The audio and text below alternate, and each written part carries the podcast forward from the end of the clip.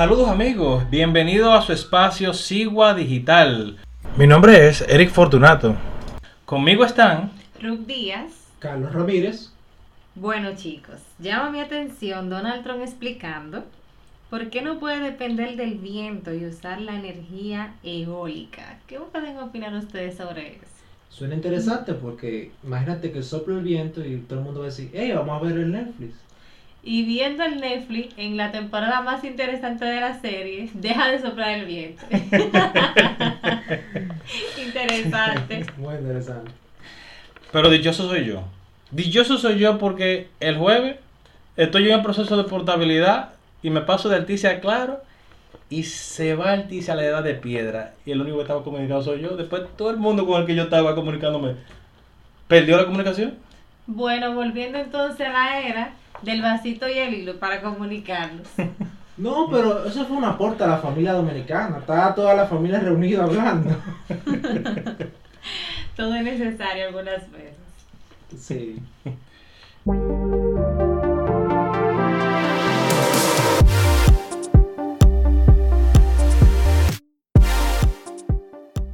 Bien, saludos. Y ahora les, les damos la bienvenida a República 21. En este segmento estaremos analizando cada semana un tema de índole político con la finalidad de entenderlo más allá de los artículos noticiosos y presentar alternativas que nos lleven a un país del siglo XXI. Acabamos de finalizar marzo y por eso queremos hablar de un tema controvertido, la reelección presidencial. El presidente Danilo Medina, en la entrevista que le hiciera a Yarna, puso a todos a esperar a marzo. Carlos, ¿tú crees que Danilo va o no va? Él quiere ir. Ahora, ¿se lo van a dejar ir? Ruth, ¿crees que Danilo va o no? Yo me voy de la misma línea de Carlos. Yo entiendo que dentro de lo más profundo de su corazón él quiere. Pero vamos a ver cuál va a ser la, defin- la- la decisión definitiva. Ruth, ¿puede reelegirse él, sí o no? Desde mi punto de vista, o no desde mi punto de vista, desde lo que es lo que establece ahora mismo la Constitución, no debe, de no debe reelegirse. Carlos, ¿puede Danilo reelegirse, sí o no? Según el Tribunal Constitucional y la Constitución actual, no se puede. El escenario es un poco más complejo de lo que se ve y se lee al inicio. La Constitución del 2015, en su artículo 124, eh, dice lo siguiente sobre la elección presidencial. El poder ejecutivo lo ejerce el presidente o la presidenta de la República, quien será elegido o elegida cada cuatro años por voto directo. El presidente o la presidenta de la República podrá optar por un segundo periodo constitucional consecutivo y no podrá postularse jamás al mismo cargo ni a la vicepresidencia de la República. En la vigésima disposición transitoria, nuestra Constitución dice lo siguiente. En el caso de que el presidente de la República correspondiente al periodo constitucional 2012-2016 sea candidato al mismo cargo para el periodo constitucional 2016-2020, no podrá presentarse para el siguiente periodo ni a ningún otro periodo, así como tampoco a la vicepresidencia de la República. Pero ya él tuvo dos periodos, ¿para qué más? Como dicen por ahí, el carguito es bueno. Incluso desde el mismo 2015 ya hay de, permitirse, eh, de permitírsele volarse la reforma. El Tribunal Constitucional falló ante el recurso de inconstitucionalidad elevado o incoado por Fredermido Di- Ferreras Díaz el 13 de junio de 2015 como inadmisible sobre el transitorio vigésimo, dado que no se puede hacer inconstitucional a la Constitución. Desde la perspectiva del artículo 124 y el transitorio que acabamos de, ver, se pudiera concluir que no es posible la reelección del presidente Medina sin antes reformar nuevamente la Constitución. Sin embargo, según el jurista Julio Curi, este transitorio no obstaculiza a Danilo de presentarse al 2020 porque resulta discriminatorio basado en el derecho a la igualdad. Si Danilo no puede presentarse, tampoco debería presentarse Lionel ni Hipólito. Curi dice que dependerá de cómo el PLD decida elevar el recurso de amparo basado en las ponderaciones del Tribunal Constitucional en las sentencias previas 11 y 12 y 42-12, donde hay colisión de los derechos y el tribunal pudiera fallar a favor de Danilo, que es el beneficiario del derecho y no habría que reformar la constitución, Eric. Danilo debe ser quien inicie el proceso ante el Tribunal Constitucional, pues es el afectado frente a la disposición transitoria. Pero es que en el momento que se reformó, en el momento en que se reformó, ya quedaban hábiles Leonel e Hipólito. ¿Qué cuentas sobre eso?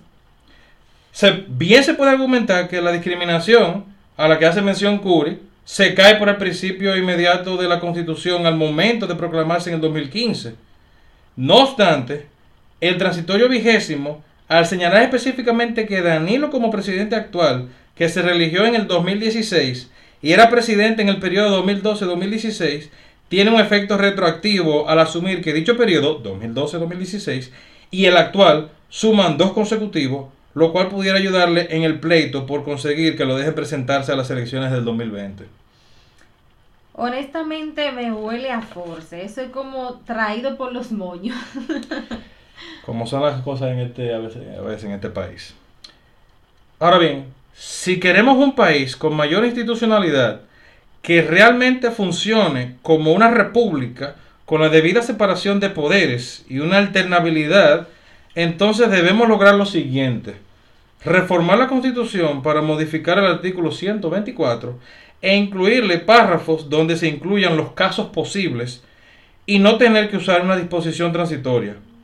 Quizás sea imposible evitar la reelección en el 2020, pero podríamos hacer el intento de motivar a los diputados a que lleguen a un consenso y al mismo tiempo aprovechar para establecer un mecanismo para reformar la constitución sin importar el tipo de cambio y que requiera las tres cuartas partes de la Asamblea Nacional para que se proceda a una Asamblea Nacional Revisora, logrando así blindar la Constitución para que no se pueda modificar tan fácilmente como se hace hoy día.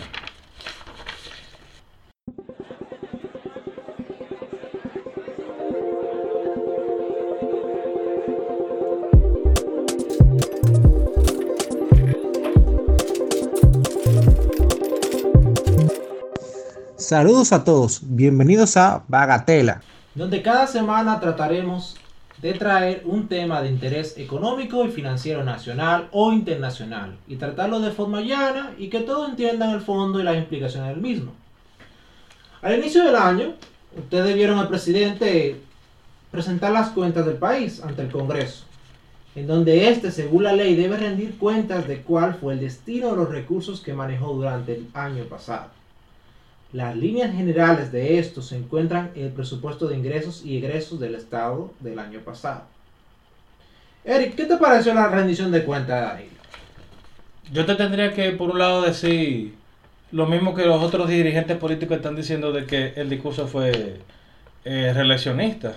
Porque por lo que vi del, del, discurso y toda la bonanza y la creación de, de, eh, de empleos y cosas nosotros estamos mejores que, que, otros países. O sea, es mejor estar aquí que estar en Estados Unidos. Yo no sé ni para qué la gente está saliendo de Estados Unidos. Porque nosotros estamos fantásticos. Y a ti, Ruth, ¿cómo te pareció la rendición de cuentas? La rendición de cuentas del, del presidente fue una repetición de antiguas rendiciones de cuentas.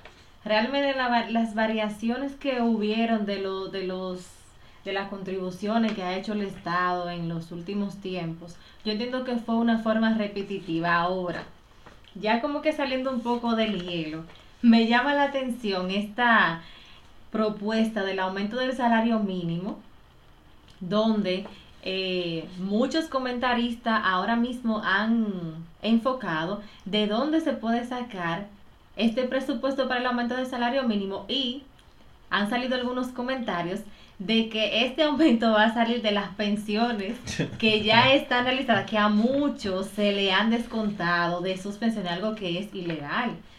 Pero también, eh, Eric, las multas están bajo lo que es la base del salario mínimo. Entonces, cuando este pase a ser salario mínimo, aumentado. Entonces, las multas nuestras van a ser mayor de 10 mil pesos. Y esa es la mínima. Imagínese que sea una multa de hasta 5 salarios mínimos. Sí, bien fuerte. Ya tú puedes Y ver. la parte de las multas, no solamente lo preocupante, sino que ya al inicio del año estamos hablando de que se va a tener que tirar un presupuesto complementario para incurrir en esos gastos. Porque evidentemente en el presupuesto del 2019, el cual vamos a hablar aquí en detalle y lo vamos a desmenuzar, no, no, se está, no está establecido un gasto de, de salario adicional al previsto el año pasado. Entonces, habría que tirar un presupuesto complementario. Y, y otro detalle de, de la, la rendición de cuentas es que, según la ley, tiene que ser del año pasado. No establecer lo que tú has hecho desde hace cuatro años, cinco años, y lo que tú vas a hacer en los próximos tres años. Eso no es una rendición de cuentas, eso es un discurso electorero. Y eso no es lo que indica la ley que él debe hacer ese día. Ahora, lo primero es, ¿qué es un presupuesto? Porque vamos a caer en cuenta que es un presupuesto. El presupuesto es una carta de ruta en donde el Estado dice, planea gastar tanto y espero tener X cantidad de recursos, además de suscribir préstamos si estos no son suficientes para costear los gastos. O sea, si yo gasto más de lo que me entra, tengo que endeudarme. Ahora, esto se está tomando eh, ya una práctica repetitiva de violar este principio. O sea, ya actualmente se hace presupuesto complementario sobre presupuesto complementario.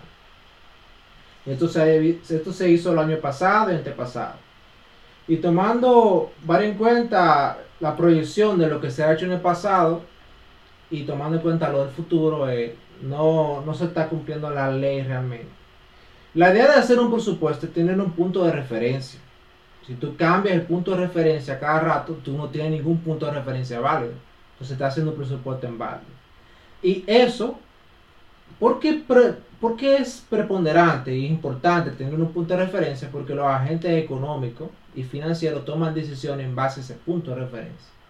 Entonces, si tú tienes un punto de referencia que tú lo ves moviendo, eso crea incertidumbre y genera desconfianza en los diferentes agentes de la economía. Ruth, ¿tú sabes qué institución elabora el presupuesto en República Dominicana? Las instituciones que están encargándose del presupuesto son el Ministerio de Hacienda conjuntamente con la Dirección General de Presupuesto.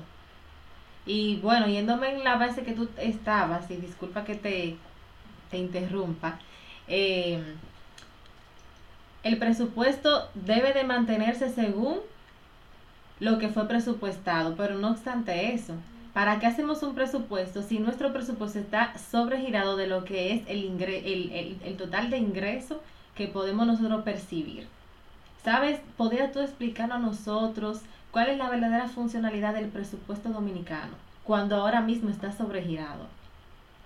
Bueno, el asunto de que esté sobregirado el ingreso, eso se, se cubre con lo- los préstamos internacionales, tanto préstamos de deuda interna, los bonos internos que no, lo, no, lo, no se conoce mucho, pero sí existe, y los bonos soberanos, que es lo que más uno ve, que son la deuda externa. Y el, lo preferido por el gobierno porque así nadie se compromete a prestarle a ellos, sino a agentes externos que tienen abundancia de recursos. Y para un banco alemán, prestarle 3 mil millones de dólares a República Dominicana no es difícil. Estamos hablando de instituciones que manejan cientos de miles de millones de dólares y eso no es... Ahora, el, asunto preocupante es la tendencia que ha tenido ese, esos préstamos en torno a los ingresos. Y no solamente préstamos, pero préstamos básicamente, básicamente es la señal de que no estamos gastando de forma correcta. O sea, estamos gastando, en la, si tú ves la curva de los gastos a lo largo del tiempo, está básicamente exponencial, o sea, no sube de forma lineal. O sea, el lenguaje llano. A ti te entran 3 pesos, estamos gastando 6, pero el próximo año estamos es. gastando 8. Y eso no tiene un sentido de racionalidad. Negocio de capa perro. Ahora, Eric, ¿qué, qué, qué tú crees que se debería cambiar en el presupuesto ¿O qué, qué área tú crees que es más preponderante?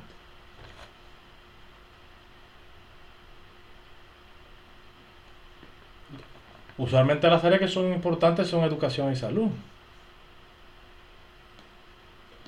Bueno, el, asunto del presupuesto es que realmente se elabora con el conjunto, la, todas las instituciones del gobierno. Se interviene Hacienda, interviene Economía, Planificación y Desarrollo y la Dirección General de Presupuesto. Y, to, y Ministerio de Economía se encarga prácticamente de reunir todos los presupuestos de las diferentes instituciones de todo el Estado. Entonces, se elabora prácticamente en conjunto, pero el papel preponderante que lo tiene Economía y Hacienda. Economía porque básicamente planifica y Hacienda porque es que maneja los recursos, la caja. Ahora, vámonos a la área que tenemos planeado. El presupuesto de este año será, escuchen, escuchen este número, 921.810 millones de pesos. Para que tengan una idea, el Estado gastará más o menos 90.373 pesos por cada persona en este año. Eric, ¿qué tú harías con 90 mil pesos? Bueno, yo terminaría de pagar la tarjeta, abriría un fondo de inversión en dólares y otro fondo de inversión en pesos. Y Rudy, ¿cuánto tú crees que te llegan de esos 90 mil pesos? Sí, porque una cosa es lo que ellos presupuestan para mí y otra cosa es la que me llega a mí. Créeme que si yo estuviera sentada en mi casa no me llegara ni un solo peso. Ahora, como yo estoy trabajando, sí, me va a llegar mi salario. Porque del gobierno no creo que me llegue mucho. Ahora, lo interesante es que no son, no son exactamente 90 mil pesos. ¿Por qué? Porque cuando nos vamos al presupuesto general del Estado para el 2019, vemos que el primer renglón del gasto, con un 27%, es administración de deuda pública y activos financieros. O sea, señores, que de cada cuatro pesos que se van a gastar, hay uno que ustedes no lo van a ver porque ya eso es para deuda y intereses. Entonces, esos 90 mil ya no son 90 mil, son menos. Ahora, después de esos 90 mil pesos, que ya decimos que el 27% va para pago de deuda y activos financieros, el 19%, ustedes se recordarán de la, la campaña por el 4% de educación y todo eso. El 4% de educación es el segundo renglón del gasto y un 19%. Un renglón que entiendo que dentro de un periodo corto ya no va a tener un nivel de impacto cuantioso como ha tenido en esos últimos años, ya que se han logrado parte de los objetivos por los cuales fue aumentado o se dio cumplimiento a la ley del presupuesto a la educación. Entonces, ¿qué se va a hacer con ese 4% en los, en los periodos eh, de gobiernos posteriormente? Cuando ya todas las escuelas están construidas, porque tenemos escuelas ya en todas las provincias que ya están en funcionamiento, que se puede decir que no hay donde hacer una más. Entonces, con ese presupuesto, ¿qué se va a hacer con él? Bueno, ahí entra el debate de la calidad del gasto. Porque tú me puedes decir, bueno, vamos a gastar 20 pesos en esto, pero realmente se podía gastar 10 pesos. Entonces hay que ver de esos recursos, cómo el Ministerio de Educación lo está canalizando. Eso, es lo más importante, la calidad del gasto. Porque tú decís, bueno, gasté 10% más, pero eso realmente no refleja un mayor bienestar. Puede ser incluso peor. Tenga un peor servicio y esté gastando más dinero en eso. Ahora, después que tenemos educación, el 10% va a administración de obligaciones del Tesoro Nacional eso, señores, intereses de deuda.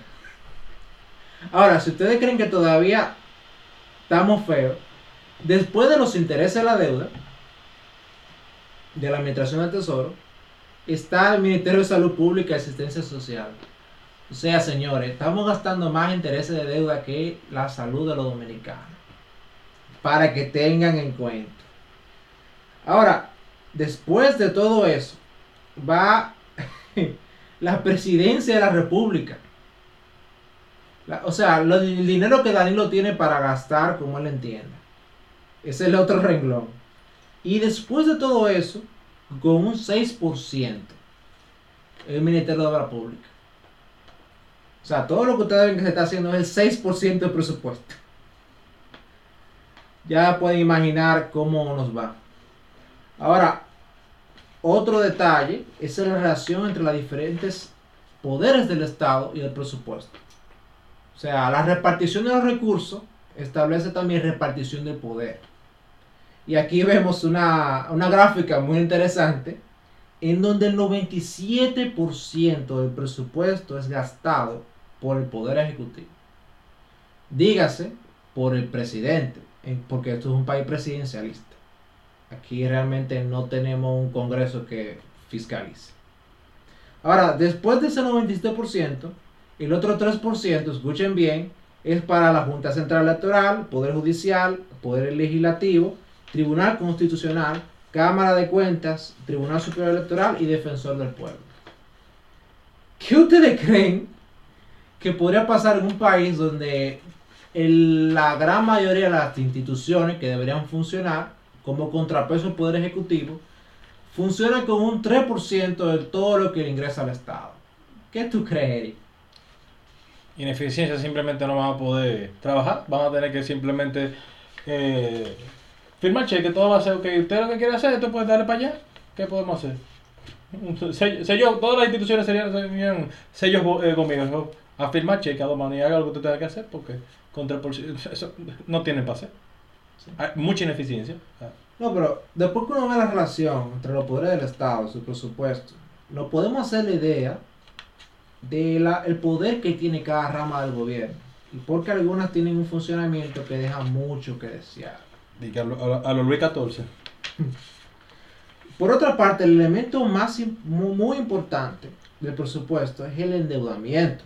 Entonces se habla mucho, pero es que realmente el endeudamiento. ¿Por qué es importante? Porque son unos recursos que comprometemos a futuro. O sea, estamos gastando hoy para que paguen nuestros hijos y nuestros nietos. O sea, hay un efecto de responsabilidad compartida hacia el futuro, que es preocupante si tú malgastas ese dinero que se está usando.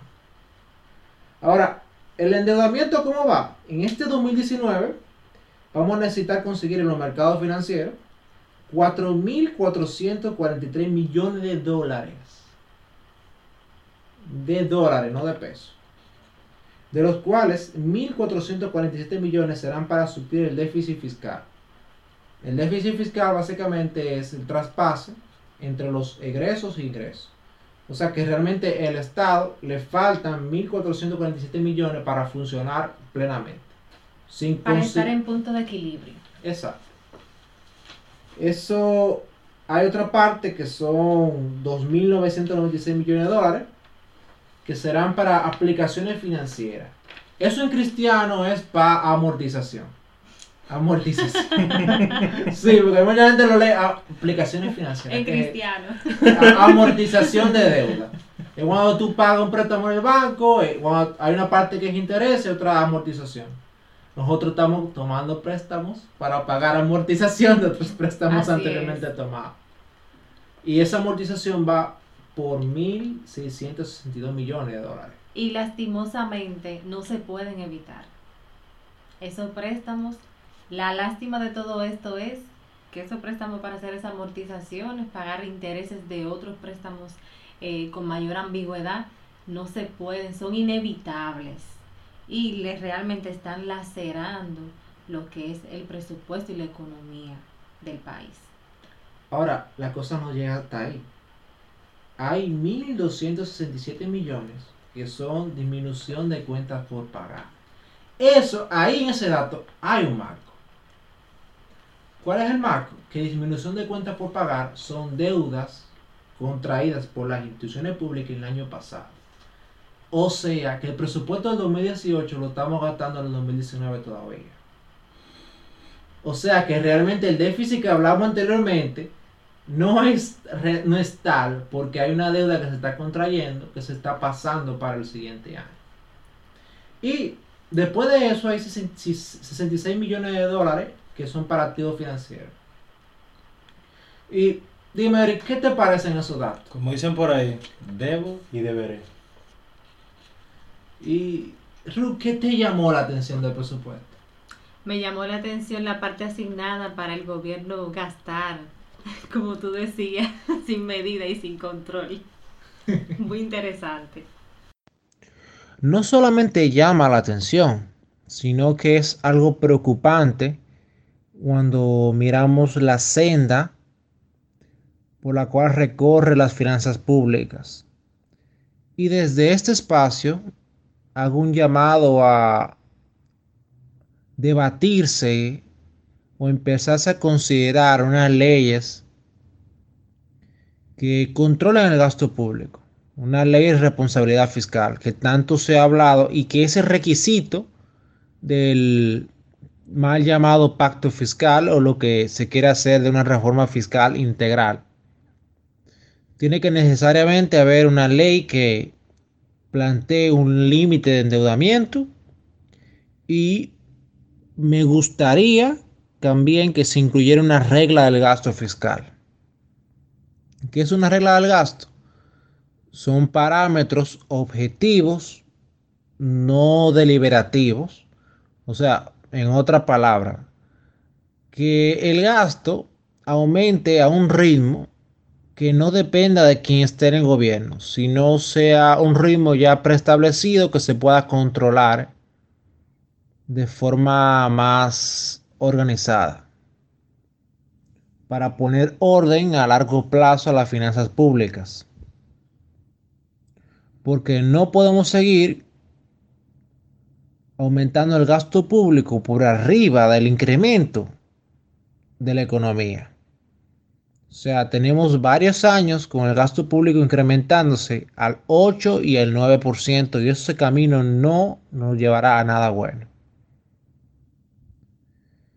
Y mi llamado es que nos abroguemos a una, una reforma esencial en las leyes de gastos y egresos del Estado en torno al pacto fiscal porque no podemos hablar de nuevos ingresos al Estado sin hablar de cómo el Estado va a gastar y va a ser responsable los funcionarios por ese gasto.